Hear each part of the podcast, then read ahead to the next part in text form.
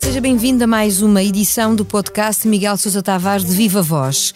Falamos de um impasse chamado Portugal, na sequência da notícia do Expresso de que a Roménia vai ultrapassar o PIB per capita português em 2024 e olhamos para o Mundial de Futebol jogado dentro de campo, mas também fora dele, sem perder de vista um improviso reservado para a parte final. Eu sou a Paula Santos.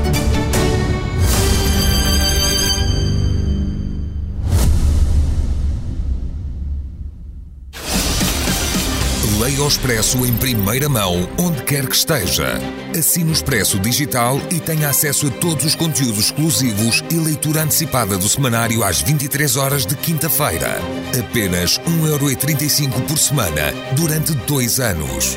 Todas as vantagens em expresso.pt barra assinatura digital. Expresso. Liberdade para pensar. Olá, Miguel. Viva Paula. Ora viva, na crónica desta semana, no Expresso, traça um retrato da evolução de Portugal por comparação com outros países e aí surge o exemplo da Roménia, que não é propriamente abonatório para nós. O Miguel recorda declarações do Primeiro-Ministro numa entrevista consigo, onde, de certa forma, António Costa procurou explicar o crescimento mais rápido da Roménia. A verdade é que, enquanto beneficiámos de fundos europeus para fazer obras públicas, Portugal cresceu. A partir da viragem do século, foi como se tivesse batido contra uma parede, sublinha. Como é que isto se pode explicar? Bom, nós ainda beneficiamos de fundos europeus, estamos agora com a Bazuca, ainda estamos a executar o Portugal 20. O que se passa é que a primeira geração, chamemos assim, a segunda de fundos europeus, aqueles que foram até ao, ao princípio do século, eh, tinham um destino que era, sobretudo, a, a à falta de infraestruturas no país, nomeadamente estradas, hospitais, etc.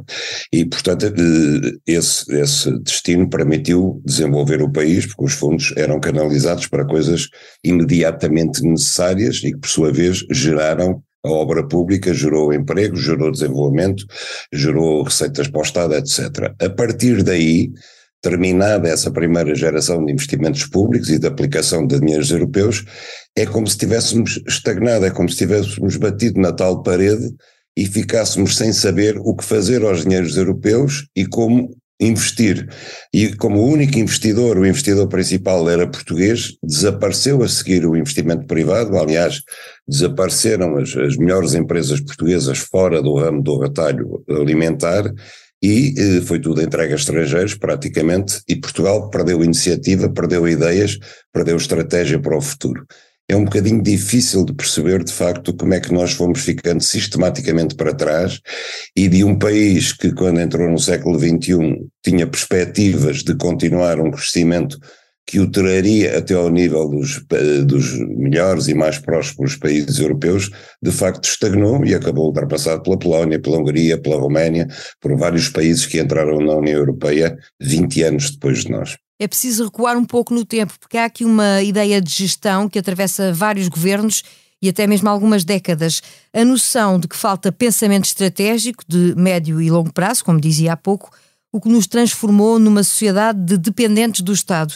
Na sua opinião, acha que esta é uma tendência que estamos a corrigir? Não, nós estamos, estamos a agravar. É uma tendência que está a agravar cada vez mais. Quer dizer, houve um tempo em que parecia que, que, os portugueses, através das suas iniciativas, poderiam ombrear com, com o que de melhor se fazia lá fora, e depois o que começámos a ver foi que, por exemplo, todos os milhões e milhões e milhões investidos na, na, educação para que tivéssemos a tal geração mais preparada de sempre, aquilo que conduziu foi que os melhores dessa geração tivessem todos imigrantes porque não encontraram eh, condições de vida aqui, nem condições salariais, nem perspectivas de trabalho interessante, nem, sobretudo, condições de habitação, condições de sobrevivência económica. E, portanto, o país perdeu. É preciso que as pessoas reparem numa coisa. Eh, eu lembro-me de há uns anos eh, estar em visita a Cabo Verde e o Ministro da Economia de Cabo Verde me dizer: Você já imaginou o que nós perdemos quando formamos eh, estudantes universitários cabo-verdianos e os vemos partir lá para fora. O, o, país perde com esse investimento. É o mesmo que nós estamos a perder. Por exemplo, formar um médico em Portugal, e nós formamos bem médicos em Portugal, eh, a verdade, eh, a prova é que eles têm mercado lá fora, custa milhares de milhares de euros ao país. E depois, quando os vemos partir e quando vemos partir os enfermeiros, isto é um desfalque incrível na riqueza do país. Nós estivemos a investir, de facto, para ter jovens educados e preparados ao mais alto nível. Quem diz médicos, diz enfermeiros, diz engenheiros, e depois vemos-los partir para, os, para países estrangeiros. O país está a perder oportunidades incríveis, não só está a envelhecer, como está a ver os mais novos e mais competentes a ir-se embora. Essa é uma das provas de que, de facto, eh, Portugal está a regredir. E os que ficam são cada vez mais dependentes do Estado. São pensionistas, são funcionários públicos, são pessoas habituadas ao subsídio do Estado, são empresas permanentemente à espera que o dinheiro europeu lhes vá parar às mãos, que o próprio Estado as ajude, etc. Há aqui, no fundo, muita palavra e pouca ação. O Miguel refere-se a intermináveis discussões, debates, conferências, grupos de trabalho sobre tudo e mais alguma coisa, sem avanços concretos em quase nada, digo eu. Como é que se contraria este ciclo, Miguel? Olha, eu não sei, eu acho que Portugal tem uma, uma doença que é a conferencita aguda. Nós estamos sempre em conferências, sempre em debates, sempre em simpósios, uh, sempre em coisas dessas, à roda de tudo. Vamos ouvir as pessoas, toda a gente tem ideias muito bem determinadas sobre todas as coisas, mas depois nada avança. Eu dou um exemplo no meu texto que é o aeroporto de Lisboa. Estamos há 50 anos a discuti-lo e vemos os dois maiores partidos do, do, do país, o PS e o PSD, a chegarem a acordo para continuar mais um ano a estudar o aeroporto de Lisboa. Esta semana que houve um, um debate em Lisboa com, os, com a nata dos especialistas na matéria sobre o aeroporto, eu fiquei espantado por ver que apareceram no último dia, apareceram cinco desses especialistas, cada um a defender uma localização diferente. Ou seja, ao fim de 50 anos estamos como no ano 1 ou pior, porque no ano 1 só se discutia duas, duas localizações e agora discutem-se cinco e ainda faltam, faltou no debate os defensores de Benja. Ou seja, continuamos a andar à roda, à roda, à roda, e como eu também escrevo, quando se tomar uma decisão, daqui a um ano, se é que daqui a um ano se toma a decisão, Vai haver impugnação, vão haver providências cautelares nos tribunais, quem for escolhido não vai querer ser escolhido, quem não for escolhido queria ser escolhido. Tudo isto ainda vai dar mais anos de discussão até que finalmente se lança a primeira pedra do aeroporto. Isto é um exemplo de como nós funcionamos neste país, ficamos a discutir as coisas, ficamos à volta delas eternamente e nada avança. Partimos então da análise de um cenário, neste caso de um exemplo complexo, para outro que podia ser tão mais simples, mas que já começou contaminado por várias polémicas que não permitem avaliar apenas o que se passa dentro do campo. Falo do Mundial do Qatar. O Miguel escreve esta semana sobre os jogos da primeira fase e a estratégia dos treinadores que, na sua opinião, estão a matar o futebol. Vamos lá tentar perceber porquê.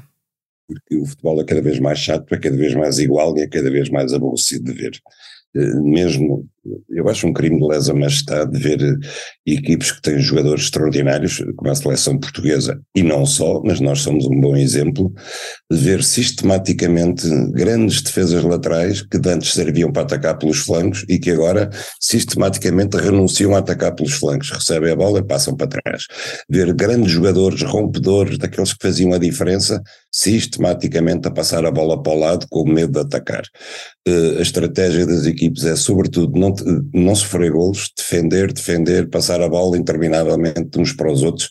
Não são jogos de futebol, são, são treinos, são aquilo que no futebol se chama mainhos, ficam ali a passar a bola de uns para os outros, num aborrecimento incrível.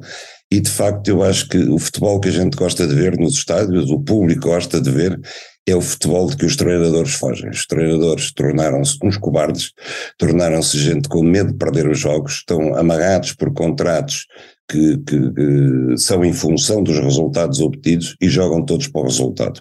Estamos a ver isso. Eu ainda não vi nenhum grande jogo de futebol neste Mundial, mesmo grandes equipes como a França, a Alemanha, a Espanha, o Brasil, etc., jogam um bocadinho suficiente para ganhar o jogo e o resto do tempo encostam-se. Há ainda uma análise a fazer que é, enfim, no fundo passa pelo desempenho da seleção portuguesa. O, o Miguel dá a nota máxima a Bruno Fernandes. Dentro e fora do campo. Dentro do campo, ele foi o único que disse que se sentia incomodado por jogar em estádios onde tinha havido muitos trabalhadores que tinham morrido para construir os estádios. Foi o único, portanto, que pensou para além da bola, digamos assim, e eu sou muito crítico de acefalia política e social e cultural dos jogadores de futebol em geral, Bruno Fernandes fugiu a essa regra, mostrou que não lhe era indiferente o ambiente em que ia jogar e o contexto em que estava, que estava ciente disso, e por outro lado tem sido o melhor jogador em campo, foi, foi decisivo no primeiro jogo, foi decisivo no segundo jogo e teve a humildade até de, tendo marcado um gol, ter dito que o gol era do Ronaldo, ao contrário deste, que não tendo marcado o gol, disse e insistiu que o gol era dele como se fosse absolutamente determinante. Concluído o tempo regulamentar deste podcast, avançamos para os descontos com o improviso final. Foi adiada pela terceira vez a votação no Parlamento do diploma de eutanásia que estava prevista na Comissão da Especialidade. Compreende-se a cautela perante uma iniciativa que já conheceu dois vetos presidenciais, mas terá razão a oposição quando diz que estas decisões servem sobretudo para evitar, através de expedientes, que o diploma seja aprovado, Miguel? Bem, este expediente, eh, eh, tanto quanto sei, é, é meramente administrativo, quer dizer, trata-se de, de. Foi suprimida uma passagem da lei que pode ter alguma interpretação jurídica ou não, eu até acho que o Chega, que pediu o adiamento e o PS concordou com ele, é capaz de ter alguma razão, mas digamos que é, que é uma, uma passagem instrumental, não é essencial uh, dentro do contexto da lei. Agora, aquilo que é essencial, de facto, é, é pensar que nós estamos há seis anos a discutir a aprovação de uma lei sobre a eutanásia. Já foram aprovadas duas versões, outra foi chumbada e houve dois vetos eh, do Presidente da República, portanto não temos lei ainda. E esta é mais uma tentativa de voltar a ter lei. Por isso eu começo por dizer que não posso concordar com aquilo que disse o professor Cavaco Silva, quando ele disse que, eh, que não compreendia a prioridade dada a este assunto. De facto não há prioridade nenhuma, estamos há seis anos a discuti-lo. E, e, quando ele diz, passo a citar, que é condenável o modo explicente como alguns dos nossos políticos tratam a retirada da vida a um ser humano. Ora, eh, tem sido o, trabalho da lei, quer se concorde com a eutanásia ou não, tem, tem, o trabalho desta lei tem sido tudo menos displicente. E por outro lado, o que se está aqui a falar não é da retirada de vida a um ser humano, é exatamente o contrário, a retirada da não vida a um ser humano porque as situações que a lei visa contemplar não são situações em que uma pessoa tem uma vida normal de um ser humano. Tem exatamente o oposto disso, tem uma vida de sofrimento insuportável de, que nenhum ser humano deveria ter, mas tem. E portanto eu que sempre que não sou muito relapso a esta questão das, das questões fraturantes e tenho sempre tive muitas dúvidas sobre a eutanásia, continuo a tê-las, mas hoje em dia acho que se trabalhou tanto na depuração das questões controversas desta lei, que apesar de haver no Parlamento quem seja contra, apesar da oposição da Ordem dos Médicos, da Ordem dos Enfermeiros, no Conselho Ético para as Ciências da Vida, eu acho que é tempo de haver uma lei da eutanásia em nome daqueles que de facto têm um sofrimento intolerável, que só eles sabem o que é, e que arrastam consigo doenças que não têm cura, doenças que, que, que, são degenerativas ou que simplesmente não têm nenhuma perspectiva, não lhes dão nenhuma outra perspectiva senão continuar a sofrer inutilmente porque não há nenhuma esperança de cura. Eu acho que essas pessoas têm o direito de escolher o momento em que querem dizer já não aguento mais, já não quero continuar a viver assim. Acho que por mais que seja violento pensar que, de facto, eh, há um momento em que nós ajudamos um ser humano a pôr termo à vida dele, e não é ele que põe termo, somos nós que ajudamos, só essa pessoa é que está em condições de tomar a decisão. É ela que toma e nós somos apenas instrumentais em ajudá-lo a tomar essa decisão. Um impasse chamado Portugal e o Mundial. O olhar de Miguel Sousa Tavares para um país à beira de ser ultrapassado pelo melhor desempenho económico da Roménia e não só. A sonoplastia deste podcast esteve a cargo de João Martins. Já sabe a opinião à sexta-feira.